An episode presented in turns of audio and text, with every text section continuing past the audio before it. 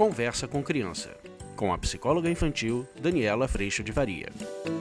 Hoje a gente vai falar sobre como que a gente tem lidado com as emoções conhecidas como negativas. Vamos falar sobre isso?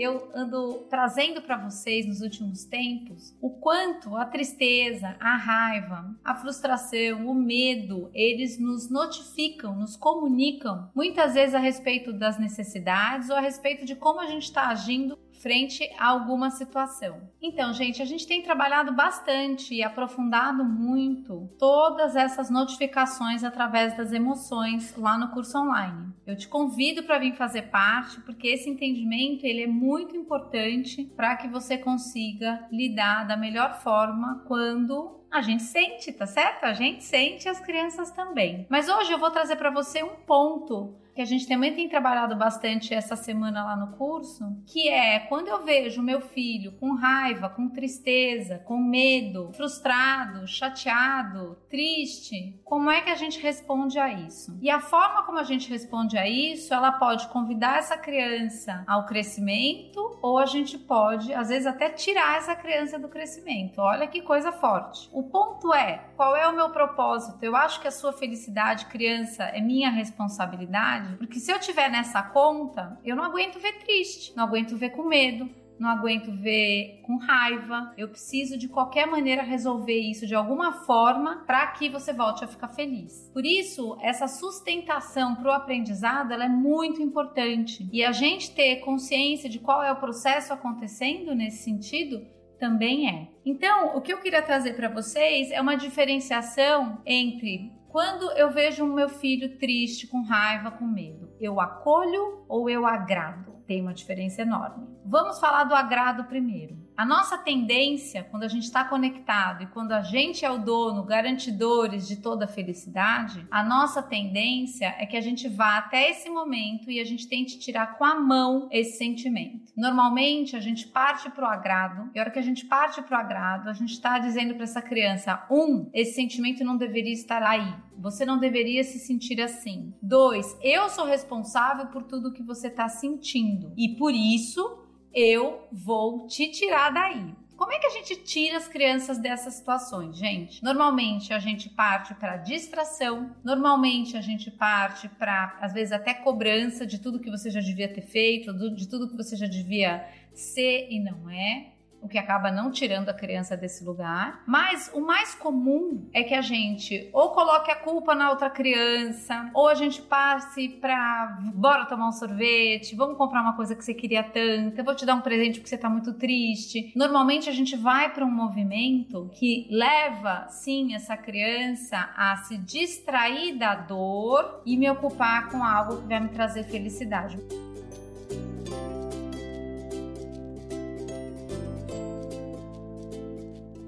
Mas o ponto é, nesse movimento a gente está ajudando essa criança a lidar com essa realidade, a aprender com essa realidade? Não. A gente está tentando tirar a criança para que ela permaneça bem e feliz. Mas a minha pergunta para você é assim: quando eu quero que meu filho seja feliz o tempo inteiro e eu faço esse movimento de agrado, será que eu estou fazendo isso porque eu realmente amo essa criança? Ou será, agora vai doer, tá?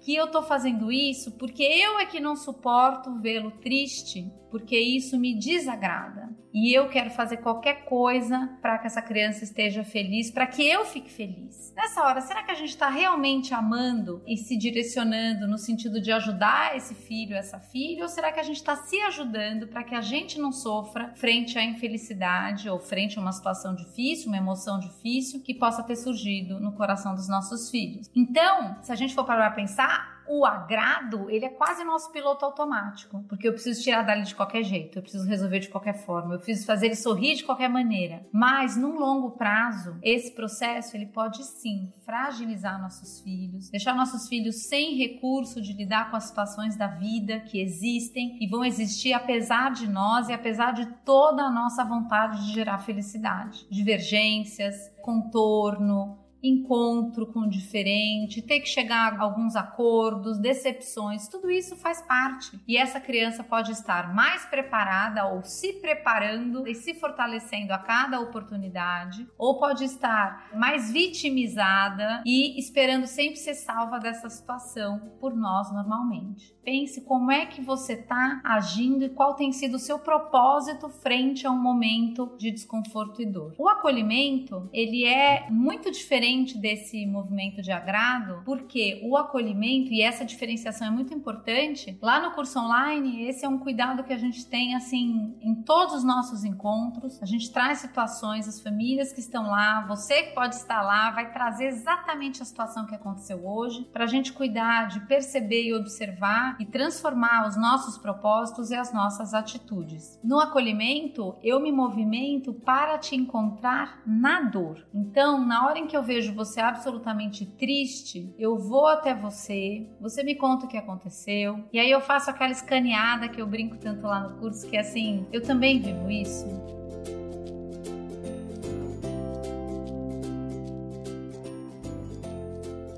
Óbvio que você também vive. E aí eu posso estar com esse filho. Eu lembro muito uma cena com a minha filha mais velha, que teve um momento de muita tristeza, e eu sentava no sofá e ela chorava, chorava, chorava. E aquilo, gente, eu sei, despedaça a gente por dentro, mas o chorar junto o dizer para ela é difícil mesmo, é ruim mesmo, mas eu tô aqui com você, é de um colo, é assim, às vezes até em silêncio, é eu tô aqui com você e eu sei o quanto é duro sentir isso que você tá sentindo. Esse é um colo que ele é frutífero, esse é um colo que frutifica, esse é um colo que abre espaço para reflexão a respeito das próprias atitudes. Esse é um colo que faz com que haja esse esvaziamento no sentido de toda a dor que está ali para que, porque eu vivi a dor, eu possa recolher aprendizados riquíssimos dessa experiência, para que eu numa próxima vez possa agir agora com esse conhecimento. Quando a gente encontra os nossos filhos lá, eu não vou dizer para você que não dói. Dói, ó, me emociona, dói pra caramba, dói muito. Mas é no compartilhar dessa dor, é no estar junto nessa dor que aprendizado e frutos maravilhosos também surgem. A hora que a gente não encontra na dor e a gente tira da dor, a gente realmente agrada para que a dor fique menos dor, a gente está fragilizando nossos filhos para a capacidade de perceberem as suas ações,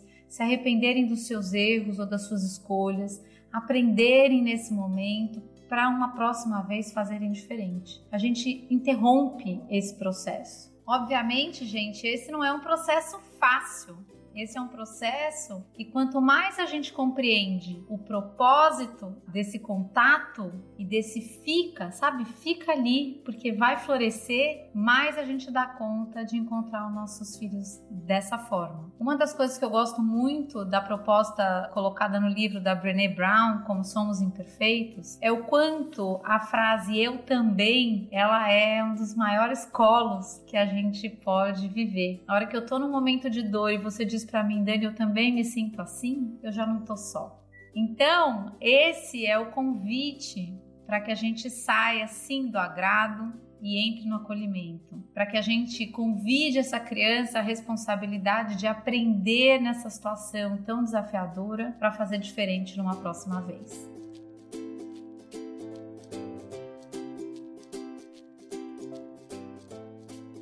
Eu espero que você tenha gostado. Eu agradeço a Deus em primeiro lugar por seu grande colo na minha vida, para todos os momentos desafiadores que existem sim, e agradeço a Deus por nos momentos de maior dor eu sentir a tua presença e o amor.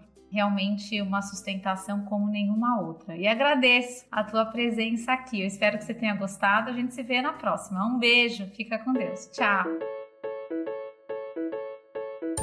Você acabou de ouvir Conversa com Criança, com a psicóloga infantil Daniela Freixo de Faria. Mande seu e-mail para conversa@danielafaria.com.br.